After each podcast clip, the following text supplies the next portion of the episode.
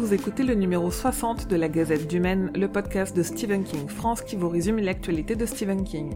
Je suis Émilie et je suis très heureuse de vous emmener en balade dans le Maine avec moi pour vous conter les nouvelles informations depuis le 2 août.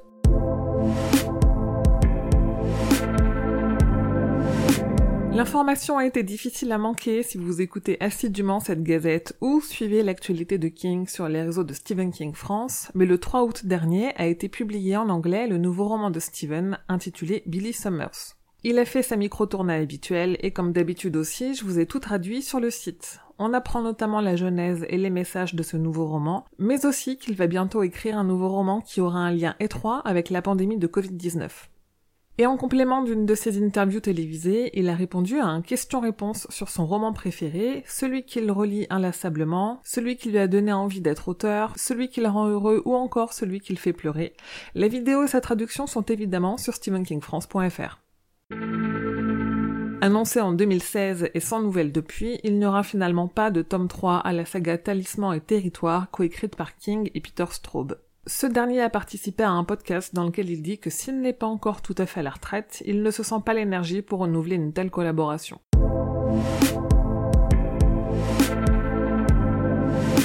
Dans son podcast Post-Mortem, lors d'une foire aux questions, le scénariste et réalisateur Mick Garris a confié qu'il avait à une époque un script pour un film de 4 heures adapté de Talisman de King et Peter Straub. Le projet jugé trop coûteux n'a pas abouti, même si Spielberg a conservé les droits et a désormais un projet de série pour adapter le livre. Mais ce film reste un des projets abandonnés les plus regrettés par Mick Garris. Souvenez-vous, l'an dernier, je vous parlais de Overlook, une série préquelle à Shining développée par J.J. Abrams pour HBO Max sur l'hôtel de Shining. On a appris que Warner, donc HBO Max, a lâché le projet car il ne leur convenait pas, mais il semble qu'il soit déjà en cours de reprise par une autre société. Autre projet dont on n'avait pas entendu parler depuis 8 ans, c'est celui de l'adaptation en série de la nouvelle Le New York Times a prix très spécial, paru dans le recueil juste avant le crépuscule, et qui semble toujours en projet chez CBS Studio, puisqu'elle fait partie d'un accord signé qui leur donne les droits d'adaptation jusqu'en 2026.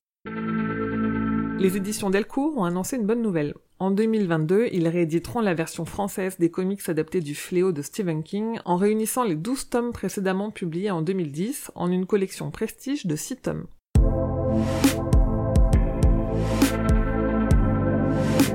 Pas de répit pour la team du roi Steven cet été, puisqu'un nouvel épisode vient de sortir. Et en ce mois d'août, on vous parle de la nouvelle Celui qui garde le verre, en compagnie de David du podcast Les yeux clos.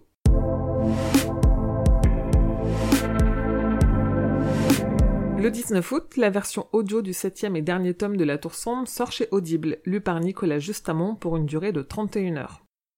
La série Chapelwaite, adaptée de la nouvelle Celui qui garde le verre, sera diffusée aux États-Unis à partir du 22 août. Et le roman L'Institut de Stephen King sera publié en poche aux éditions du Livre de Poche le 25 août.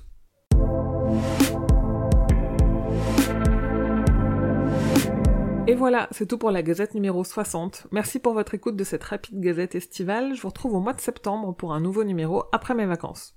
Si vous aimez mon travail et souhaitez le soutenir, je vous invite à mettre 5 étoiles à cette gazette sur votre appli de podcast. C'est très très important pour l'aider à se faire connaître. N'hésitez pas aussi à laisser un petit commentaire, gentil de préférence, on va pas se mentir. Vous pouvez aussi soutenir l'association Stephen King France en donnant quelques euros au Tipeee, ou vous pourrez aussi recevoir en échange des goodies officiels tels que des tote bags, des badges, des marque-pages ou encore des stickers. Sinon, venez discuter avec moi et les autres fans sur le serveur Discord de Stephen King France ou le groupe Facebook La communauté des fans de Stephen King. Rendez-vous sur Twitter, Instagram et la page Facebook pour suivre tous les jours l'actu de King, et évidemment sur le site stephenkingfrance.fr dans l'article de cette gazette numéro 60 pour avoir tous les détails sur toutes les infos dont je viens de vous parler. La Gazette du Maine est un podcast du label Podcut. Rendez-vous sur podcut.studio pour découvrir ce que font tous les autres podcasts. Je vous dis merci et à bientôt, fidèles auditeurs et auditrices, que vos journées soient longues et vos nuits plaisantes.